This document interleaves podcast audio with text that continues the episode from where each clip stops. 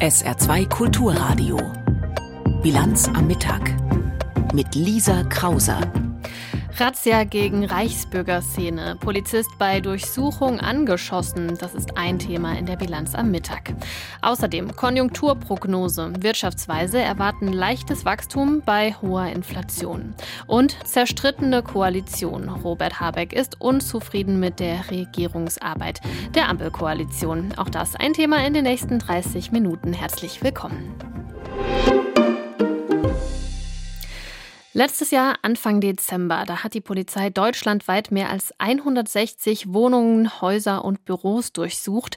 Eine Großrazzia in der Szene der sogenannten Reichsbürger und Verschwörungsextremisten war das, rund um den hessischen Geschäftsmann Heinrich der 13. Prinz Reuß.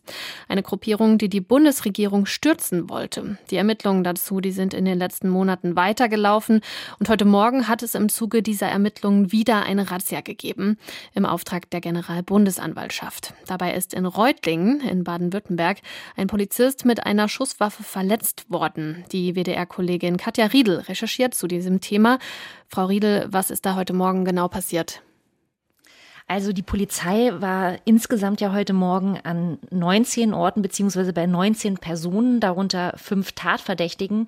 Dort in Reutlingen waren sie eigentlich nur in Anführungszeichen bei einem Zeugen, der im Zuge der Ermittlungen ihnen eben bekannt geworden war und wo sie genauer nachschauen wollten, äh, inwiefern diese Person eigentlich in diesem Netzwerk beteiligt ist. Und da ist dann überraschend für die Beamten, die hatten es vorher dort eigentlich nicht erwartet, weil es herrschte also keine besondere Gefährdungslage, hat diese Person dann das Feuer eröffnet und hat dabei eben einen SEK-Beamten dort verletzt. Wie ist denn der aktuelle Stand der Ermittlungen rund um diese Reichsbürgerszene und äh, warum diese Razzia heute Morgen? Also der Stand der Ermittlungen ist, dass am 7. Dezember ja ganz viele Asservate einerseits mitgenommen worden sind. Also man hat dort ja Geld beschlagnahmt, man hat Finanzunterlagen dort gefunden, man hat auch Handys natürlich nochmal mitgenommen und man hat das alles ausgewertet. Man hatte auch vorher über Monate ja auch zugehört mit Telefonüberwachung, wie die miteinander kommunizieren. Und da waren dann eben sehr viele Namen noch ähm, aufgetaucht, die bisher nicht zu dem Kreis der Beschuldigten gehören und gehörten. Und bei diesen 19 Personen wollte man jetzt eben genauer wissen, inwieweit die in dieses Netzwerk eigentlich involviert sind. Also der Stand der Ermittlung ist, es wird weiter ermittelt. Und man hat jetzt auch sehr extrem sich um das Thema Finanzen gekümmert. Also es gab ja einen militärischen und einen politischen Arm, also große Pläne. Und es muss auch Finanzzuständige gegeben haben in dieser Gruppe, die eben Geld organisiert haben. Und aus diesem Kreis sollen jetzt diese 19 Personen stammen. Diese Szene träumt ja offenbar von einem Staatsstreich. Wie konkret sind oder waren diese Pläne und welche Gefahr geht von diesen Leuten aus? Also welche Gefahr von ihnen ausgeht, das hat man, glaube ich, heute Morgen mal sehr eindrucksvoll gesehen, als am 7. Dezember der Staat zugeschlagen hatte und bei damals 23 Beschuldigten vor Ort war, hat man ja teilweise gesagt, ach, das ist eine Rollatorarmee, das sind ja alles alte Leute und Spinner. Ähm, wir haben jetzt heute aber gesehen, was wir damals auch schon wussten, dass die Leute eben auch Zugang zu Waffen haben und zu Geld und sich unter dieser Gruppe auch Leute mit militärischer Erfahrung und auch Polizisten befinden. Wir haben jetzt erfahren, dass unter dieser heutigen Gruppe sogar besonders viele Uniformierte sein sollen, also aktive Soldaten und Polizisten, nicht ehemalige. Allein durch diese speziellen Kenntnisse geht nach meinem Dafürhalten eine besondere Gefährdung von ihnen aus und man sieht ja, dass selbst bei den Personen, wo man es nicht sofort erwartet, ein Schuss fallen kann. Mhm. Weiß man denn schon, welche Dimension dieses Netzwerk haben könnte? Ich meine, es gab jetzt diese Razzien, Sie haben jetzt heute von 19 Personen gesprochen. Wie viel größer könnte das denn noch sein? Wir haben da im Zuge unserer Recherchen unterschiedliche Zahlen immer mal wieder gehört. Also derzeit werden ja über 50 Personen als Beschuldigte geführt und eben noch sehr viel mehr Personen als Zeugen, die also irgendwie damit zu tun gehabt haben. Also wir hatten schon mal was von einer dreistelligen Zahl gehört und da könnten wir am Ende natürlich auch landen. Informationen von Katja Riedel zu den Ermittlungen gegen die Reichsbürgerszene und die Razzia heute Morgen. Rutscht Deutschland in eine Rezession? Stand jetzt wohl eher nicht, aber ein neues Wirtschaftswunder, das steht auch nicht vor der Tür. Das zumindest legen die jüngsten Konjunkturprognosen von Wirtschaftsforschungsinstituten nahe.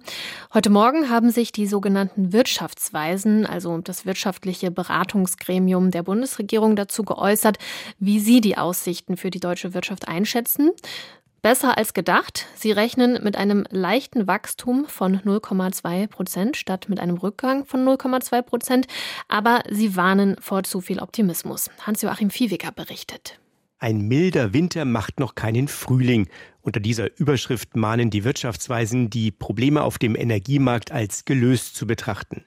Zwar habe Deutschland die Krise auch dank der milden Temperaturen im Winter gut überstanden, die Energiepreise sind zuletzt sogar deutlich gesunken, doch die von der Bundesregierung bestellten Sachverständigen warnen, eine Gasmangellage im kommenden Winter oder erneute Preissprünge bleiben ein Risiko für die Wirtschaftsentwicklung. Auch die Inflation dürfte der Konjunktur länger zu schaffen machen als lange geglaubt. Die Teuerung komme zunehmend in der Breite der Wirtschaft an, sprich auch wenn die Energiepreise derzeit fallen, dies wird durch höhere Preise bei anderen Produkten und Dienstleistungen mehr als wettgemacht. Und das wiederum belastet die Konsumlaune der Verbraucher. Vergleichsweise entspannt sehen die Ökonomen die Entwicklung an den Finanzmärkten. Anders als in der großen Finanzkrise um das Jahr 2008 basierten die Schwierigkeiten einzelner Banken nicht auf weitgehend wertlosen Finanzprodukten. Der Handel zwischen den Banken und die Kreditversorgung der Wirtschaft seien nicht gefährdet. Die Wirtschaftsweisen rechnen mit einem leichten Wirtschaftswachstum von 0,2 Prozent, aber sie warnen auch vor zu viel Optimismus. Informationen von Hans-Joachim Viehweger waren das. In der Ampelregierung, da geht es momentan nicht gerade harmonisch zu, vor allem zwischen Wirtschaftsminister Robert Habeck von den Grünen und Finanzminister Christian Lindner von der FDP gibt es immer wieder Uneinigkeit. Eins der Themen, das dafür Unmut sorgt, das geplante Gesetz zum Austausch von Öl- und Gasheizungen ab kommendem Jahr. Aber auch der Haushalt oder das Verbrenner aus sorgen für viele Diskussionen innerhalb der Regierung. Teilweise sind die gegenseitigen Vorwürfe so scharf, dass man meinen könnte, da streiten sich Regierung und Opposition und nicht Koalitionsparteien untereinander. Gestern hat Robert Habeck sich im Tagesthemeninterview dazu geäußert und kritisiert, dass die Bundesregierung gerade nicht genug leiste für Deutschland. Christopher Jennert ist unser Korrespondent in Berlin und beobachtet die Zankerei innerhalb der Bundesregierung. Herr Jennert, war das auch Selbstkritik von Robert Habeck gestern Abend in den Tagesthemen oder war das vor allem wieder ein Austeilen gegen den Koalitionspartner FDP? Naja, es war vor allem Kritik daran, dass die Zusammenarbeit in dieser Koalition einfach nicht so funktioniert, wie sich das alle vorstellen. Also Habeck hat auch meines Wissens äh, die FDP nicht direkt erwähnt, aber macht dann immer Andeutungen. Also insofern ist das Interpretationssache. Was er sagt ist, es gibt eben Gesetzentwürfe, die man im frühen Stadium zwischen den Ministerien austauscht. Das heißt, am Ende kennen nur wenige Leute diesen sehr frühen Gesetzentwurf und trotzdem ist dieser Gesetzentwurf zum Heizungstausch an die Öffentlichkeit gekommen. Also der Kreis derer, die dahinter stecken könnten, ist relativ klein und das verärgert Habeck dann offenbar sehr, hat man in diesem Tagesthemeninterview gestern gesehen. Und da sagt der Konkrete auch, also wir müssen vorankommen, aber das klappt eben insgesamt in dieser Koalition nicht, heißt übersetzt, es muss was passieren, sonst geht das so nicht weiter. Hat die FDP sich denn überhaupt schon zu diesem Vorwurf geäußert? Die FDP hat sich dazu noch nicht geäußert, aber das ist ja momentan auch so das, sagen wir mal, übliche Vorgehen, dass man auch in der Öffentlichkeit miteinander streitet. Bisher war die FDP da sozusagen in der Vorhand. Ähm, die Grünen haben untereinander abgesprochen, dass man eher im Stillen miteinander verhandelt, im Hintergrund. Das hat man offenbar jetzt aufgegeben, wenn man dieses Habeck-Interview sich anschaut, weil man auch gemerkt hat, mit dem im Hintergrund verhandeln, mit einem Partner, der immer über die Öffentlichkeit geht, da gerät man sehr leicht ins Hintertreffen. Also da hat man jetzt auch die Offensive gesucht. Deswegen, die FDP hat sich dazu bisher nicht geäußert. Gestern hat man auch wieder rausgehört, dass äh, die Grünen der FDP vorwerfen, zu bremsen, vor allem bei der Klimapolitik, äh, die dagegen Partei zu sein. Gleichzeitig bangt die FDP um Wählerstimmen. Hat sie denn gar keine andere Wahl momentan, als immer wieder dagegen zu halten, damit ihr Profil nicht völlig verwässert? Ja, das ist die große Frage. Am Ende ist das auch eine Frage der Strategie. Offenbar hat sich die FDP dafür entschieden, das genau so zu machen, weil sie ja in einer sehr schwierigen Lage ist. Es prallen sozusagen in dieser Bundesregierung auch Ideologien aufeinander. Einerseits die Liberalen, die eben alles dem Markt und dem Einzelnen überlassen wollen. Die Grünen andererseits, die sehen, das funktioniert einfach so nicht, weil die Klimaziele sind in immer weiterer Ferne und wir wollen die erreichen. Also überlegen die sich auch Verbote. Das sind, wie gesagt, Philosophien, die aufeinanderprallen. Und dann ist es auch so, genau sowas kommt eben bei den klassischen FDP-Anhängern einfach nicht gut an. Insofern muss die FDP sich da sehr gut überlegen, wie sie agiert, welchen Dingen sie zustimmt, welchen sie nicht zustimmt, wie sie auftritt. Und die Lösung sozusagen aus Sicht der FDP ist eben, da auch äh, öfter mal dagegen zu schießen. Welche Rolle kommt der SPD momentan zu? Muss die jetzt schlichter spielen? Das ist ziemlich schwierig, weil ja auch die SPD Teil dieser Koalition ist, zweitens ja auch Selbstinteressen hat. Beispiel dieser Gesetzentwurf zum Heizungstausch. Da sind zwar großzügige Fristen drin, es wird wohl auch Härtefallregelungen geben und so weiter. Das ist noch recht unkonkret, aber wird geplant. Aber solange es den Anschein hat, dass dieser Heizungstausch auch ein soziales Problem ist, kann ja auch die SPD sich nicht besonders vorwagen, weil sie sich dann selbst auch Fragen gefallen lassen muss, ähnlich auch bei anderen Themen, zum Beispiel Autobahnbau. Also da ist die SPD selbst in einer schwierigen Position. Und wenn wir noch mal ein bisschen weiter denken, spekulativ natürlich, Olaf Scholz hat auch mit Blick auf einen Wahlkampf in der Zukunft wenig Interesse daran, irgendwen, sei es Lindner oder Robert Habeck, besonders gut aussehen zu lassen. Insofern, der Kanzler müsste eingreifen tut das aber nicht, wartet womöglich ab und die SPD ist in einer sehr schwierigen Situation. Schwierige Gemengelage also. Wie stabil ist die Ampelkoalition denn noch? Droht da ein Auseinanderbrechen? Also momentan ist in der Koalition selbst jedenfalls nicht die Rede davon. Ähm, da werden sich auch meines Wissens noch keine Szenarien ausgemalt, so was wäre, wenn, ganz im Gegenteil. Alle versuchen ja auch immer, wenn es diesen, diesen Streit gibt, auch rauszustellen, was hat man auf der Habenseite. Insofern würde ich abwarten, wie das weitergeht. Für solche Szenarien wäre es momentan meiner Meinung nach noch zu früh. Am Wochenende treffen sich FDP, SPD und Grüne zum Koalitionsausschuss. Muss danach dann wirklich mal ein Zeichen der Einigkeit auch von der Regierung kommen? Das muss so sein, sonst bräuchte es ja auch diesen Koalitionsausschuss nicht. Also das ist zumindest auch der feste Plan.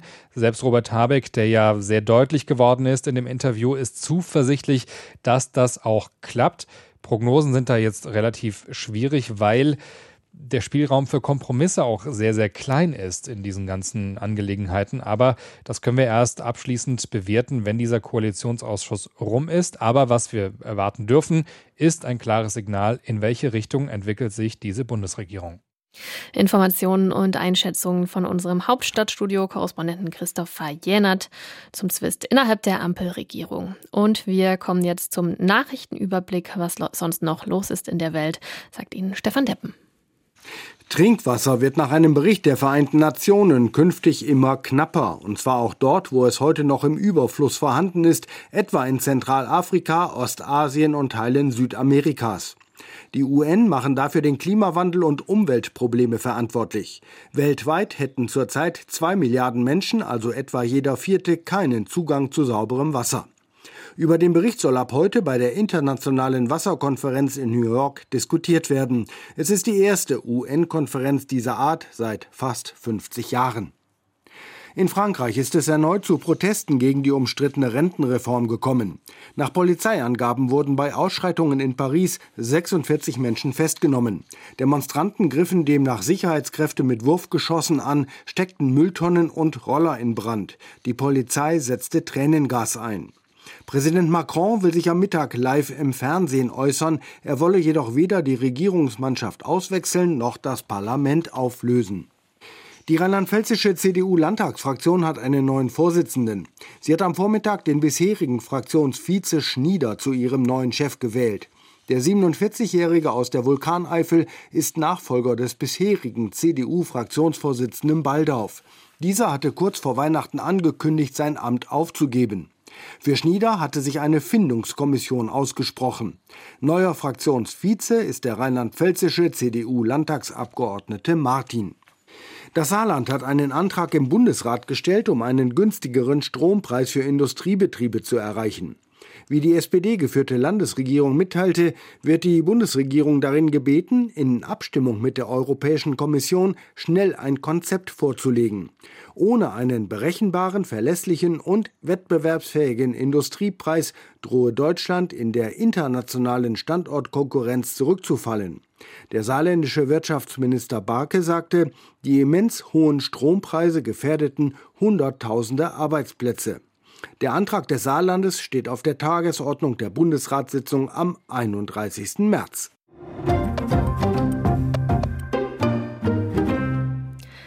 Drei Tage lang war der chinesische Präsident Xi Jinping auf Staatsbesuch in Moskau.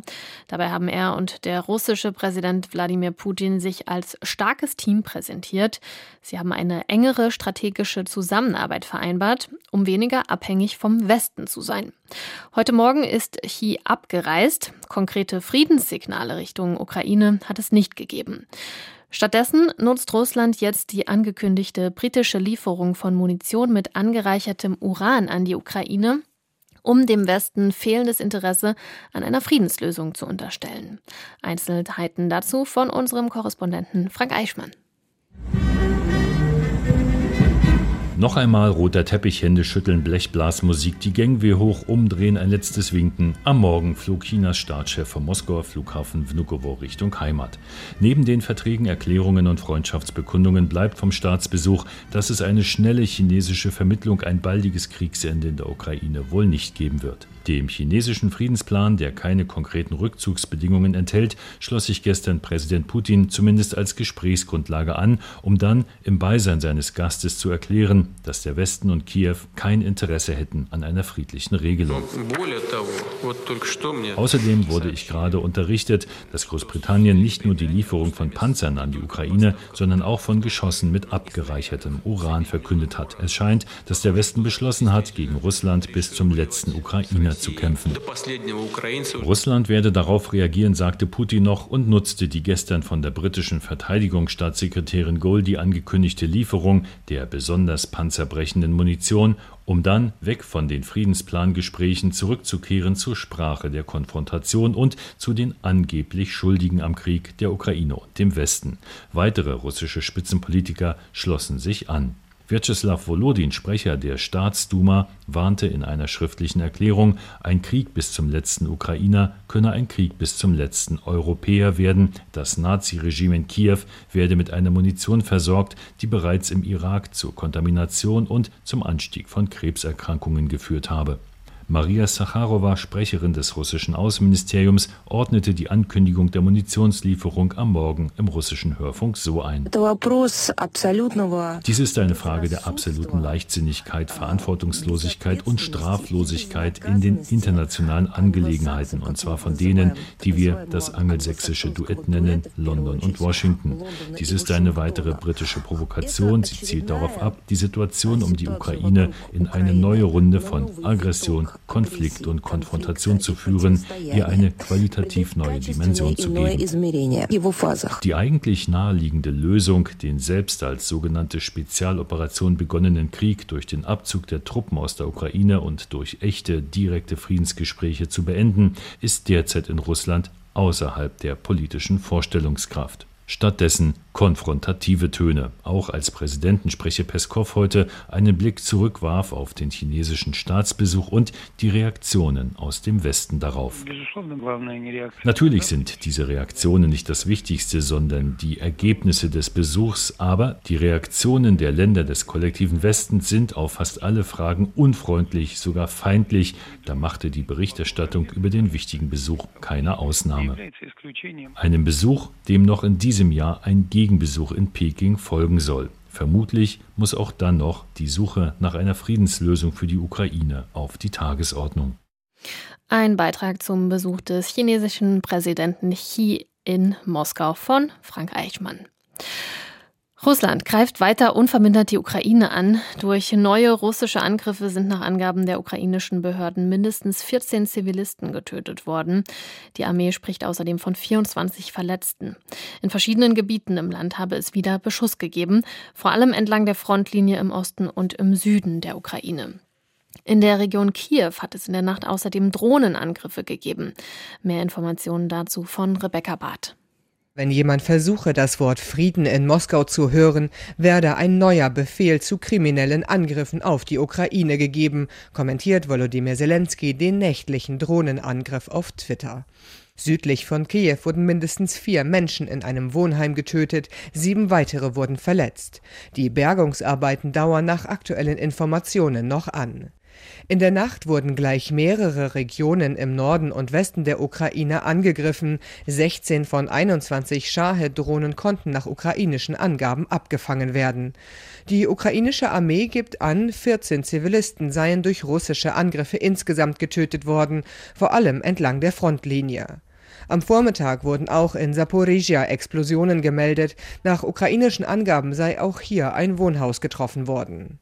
Die Angriffe kommen, nachdem Russlands Präsident Putin den chinesischen Zwölf-Punkte-Plan als Grundlage für eine Friedenslösung bezeichnet hatte. Der ukrainische Präsident entgegnet jedoch am Vormittag auf Twitter, es sei der Erfolg der ukrainischen Streitkräfte, der Frieden näher bringe. Volodymyr Zelensky gibt sich in seiner abendlichen Videoansprache erneut siegessicher.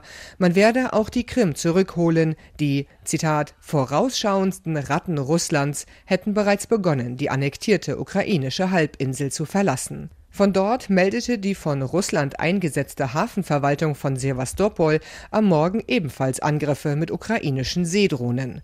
Seit dem Morgen sei der Seeverkehr im Hafen eingestellt, berichten ukrainische Medien. Informationen zur aktuellen Lage in der Ukraine waren das von Rebecca Barth. Jahrzehntelang haben sich Japan und Südkorea um die Aufarbeitung und den Umgang mit der Kolonialgeschichte gestritten, vor allem seit einem Gerichtsurteil 2018, das zwei japanische Firmen zu Entschädigungszahlungen an ehemalige südkoreanische Zwangsarbeiter verpflichtet hatte, war das Verhältnis auf einem Tiefpunkt.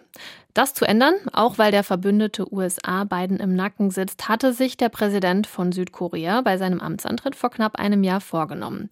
Und er scheint seinem Ziel einen großen Schritt näher gekommen zu sein, seit seinem historischen Besuch in Tokio Mitte März. Katrin Erdmann aus dem ARD-Studio Tokio über die neue Freundschaft in Ostasien.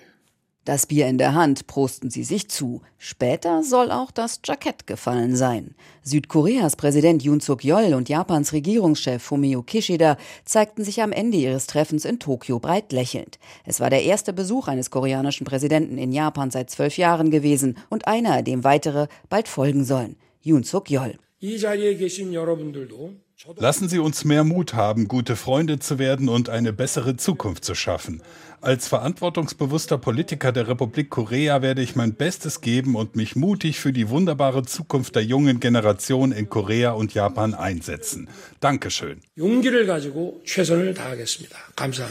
Yoon hatte vor ausgewählten Studierenden an der Keio-Universität in Tokio gesprochen. Japan und Südkorea, so ein Ergebnis des Gipfels, wollen den Jugendaustausch fördern, um Vorurteile abzubauen, sich über Kawaii und K-Pop hinaus kennenzulernen. Auch bei der wirtschaftlichen Zusammenarbeit sieht er noch viel Entwicklungs- bzw. Ergänzungspotenzial. Südkoreas Halbleiterunternehmen sind eng mit der Lieferkette japanischer Chipmaterialien und Ausrüstungsunternehmen verbunden. Japanische Automobilunternehmen haben kürzlich einen Joint Venture Plan mit südkoreanischen Batterieunternehmen angekündigt. Die Regierungen beider Länder werden volle Unterstützung leisten, damit die Unternehmen frei handeln und innovative Geschäftsmöglichkeiten nutzen können. 모든 지원을 아끼지 않겠습니다. Politisch ist seitdem bereits einiges passiert. Gegenseitige Restriktionen von bestimmten Gütern wurden beidseitig aufgehoben. Die Japaner, immer etwas zurückhaltender als die lebhaften Koreaner, scheinen dem Frieden jedoch noch nicht ganz zu trauen. Premier Kishida macht klar, dass man durch ein, zwei Bier noch nicht zu besten Freunden wird, sondern dass die neue Zusammenarbeit vor allem dem Umfeld geschuldet ist, den Aggressionen Chinas gegen Taiwan, den Raketentests aus Nordkorea und dem Druck der USA. Präsident Yoon und ich sind übereingekommen, dass es aufgrund des aktuellen strategischen Umfelds eine dringende Aufgabe ist, die Beziehungen zwischen Japan und Südkorea zu stärken. Im Rahmen der diplomatischen Normalisierung und auf der Grundlage unserer freundschaftlichen und kooperativen Beziehungen seit 1965 werden wir die Beziehungen zwischen Japan und Südkorea weiter ausbauen. Und einfach die Vergangenheit Vergangenheit sein lassen. Das Problem dabei ist nur, auch wenn die Regierungschefs das Thema Entschädigung für koreanische Zwangsarbeiter aus dem Zweiten Weltkrieg fast nicht angesprochen haben, es wird nicht einfach verschwinden, denn Japan hat sich bei dem Treffen keinen Schritt bewegt. An dem angekündigten Entschädigungsfonds sollen sich bisher nur koreanische Firmen beteiligen. Von einer Entschuldigung, wie sie die Opfer fordern, war nicht einmal der Hauch einer Rede. Unsere Regierung zieht es nicht in Betracht, neue Ansprüche auf Entschädigung zu erheben, da dies alles wieder auf den Kopf stellen würde. sagte Südkoreas Präsident Yoon. Dabei müsste er es als ehemaliger Generalstaatsanwalt eigentlich besser wissen. Schließlich existiert ein Gerichtsurteil und das sieht vor, dass japanische Firmen die fünf Kläger wegen Zwangsarbeit entschädigen müssen. Und weitere Klagen sind vorgesehen. Ein Beitrag von Katrin Erdmann aus dem ARD-Studio Tokio. Im Grenzgebiet von Afghanistan und Pakistan hat es gestern Abend Ortszeit ein starkes Erdbeben gegeben. Nach Angaben des pakistanischen Rettungsdienstes sind die Schäden aber weniger groß als anfangs erwartet. Einzelheiten von Theresa Liesenfeld. Es bebte vergleichsweise lange, eine halbe Minute. Das Epizentrum lag im Nordosten Afghanistans. Was man bisher weiß, es gibt hunderte Verletzte, auch von Toten ist die Rede. In Pakistan stürzten Häuser ein, Menschen wurden darunter begraben. Das Beben hatte eine Stärke von mindestens 6,5. Weil es sehr tief unter der Erde bebte, war es in weiten Teilen der Region zu spüren. Selbst im 1000 Kilometer entfernten Neu-Delhi schwankten Hochhäuser, Einwohner liefen panisch auf die Straße. Größere Schäden gab es jedoch offenbar nicht. Im Norden und Osten Afghanistans bebt die Erde häufiger. Im Juni letzten Jahres waren bei einem Beben über 1000 Menschen gestorben.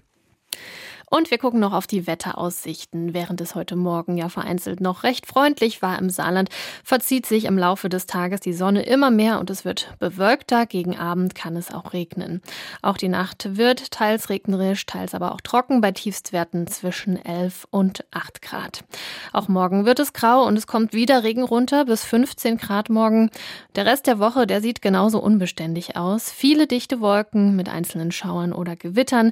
Dazu wird es windig. Auch am Wochenende wird es sehr wechselhaft. Am Samstag kommt ab und zu die Sonne raus. Der Sonntag wird sehr verregnet. Und das war die Bilanz am Mittag.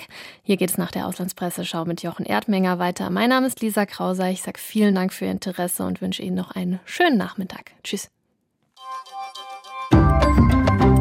SR2 Kulturradio. Auslandspresseschau. Für die internationale Presse ist der dreitägige Besuch des chinesischen Staatschefs Xi Jinping beim russischen Präsidenten Putin vorherrschendes Thema. Die spanische Zeitung El Mundo blickt auf die deutlichen Freundschaftsbekundungen der beiden Staatsoberhäupter. Xi hat einen diplomatischen Regenschirm aufgespannt, um seinen Freund Putin vor dem Sturm weltweiter Ablehnung zu schützen, der ihn seit Beginn des Angriffskriegs auf die Ukraine zum Paria macht. Das Timing könnte nicht kritischer sein. Der Rettungsanker des chinesischen Präsidenten kommt genau zu dem Zeitpunkt, an dem der Internationale Strafgerichtshof gegen Putin, den Xi als strategischen Partner bezeichnete, einen Haftbefehl aufgrund des Vorwurfs von Kriegsverbrechen erlassen hat. Xis Besuch diente vor allem dazu, die gefährliche Allianz zwischen zwei Autokratien zu stärken, die in dem Wunsch vereint sind, ihre Pläne gegen die Demokratien und die Werte des Westens durchzusetzen. Auch die britische Tageszeitung The Times sieht das Treffen als Herausforderung für den Westen. Das durch die westlichen Sanktionen geschwächte Russland braucht China als Absatzmarkt für seine Energieexporte und als Lieferant für Konsumgüter und Computertechnologien. Für China bietet die Partnerschaft Zugang zu billigem Gas und Militärtechnologie sowie einen Verbündeten im Wettbewerb mit den USA. Da Xi nicht in einen Sanktionskrieg mit den USA und der Europäischen Union verwickelt werden will, war er darauf bedacht, sich als Friedensstifter darzustellen doch sein sogenannter Friedensplan für die Ukraine enthält keinen Hinweis auf einen russischen Rückzug aus dem ukrainischen Staatsgebiet. Der Standard aus Belgien geht noch weiter und zeigt sich überzeugt, dass China vom Ukraine-Krieg profitieren will. Ein zeremonieller Besuch in Moskau kann nicht darüber hinwegtäuschen, dass Peking den Zermürbungskrieg Russlands in der Ukraine vor allem strategisch für sich nutzen will. China gibt sich als neutraler Faktor bei künftigen Friedensverhandlungen zwischen der Ukraine und Russland. Doch Xi kann nicht als Friedenstaube überzeugen, während er mit Präsident Putin Lachs und Wachteleier teilt. Das nationalistisch geprägte China hat vielmehr beschlossen, dass man dem Westen nicht mehr trauen kann. Deshalb hat es auch in den letzten Jahren und Monaten im Nahen Osten, in Lateinamerika und Afrika verstärkt nach Rohstoffen und Märkten sowie diplomatischer Unterstützung gesucht. Die tschechische Zeitung Hospodarskie Noviny meint, wahrscheinlich werden wir nie erfahren, worüber der russische Präsident Putin und Chinas Staats- und Parteichef Xi Jinping tagelang verhandelt haben. Doch dieses Treffen wird zweifellos in die Geschichtsbücher als der Moment eingehen, in dem Russland zum Vasallen Chinas geworden ist. Dafür verantwortlich ist allein der russische Präsident, der mit seinem Krieg gegen die Ukraine und den dadurch ausgelösten westlichen Sanktionen die russische Wirtschaft in die Knie gezwungen hat. Das waren Auszüge aus Kommentaren der internationalen Presse, zusammengestellt von Claudia Drews, gelesen von Axel Kestenbach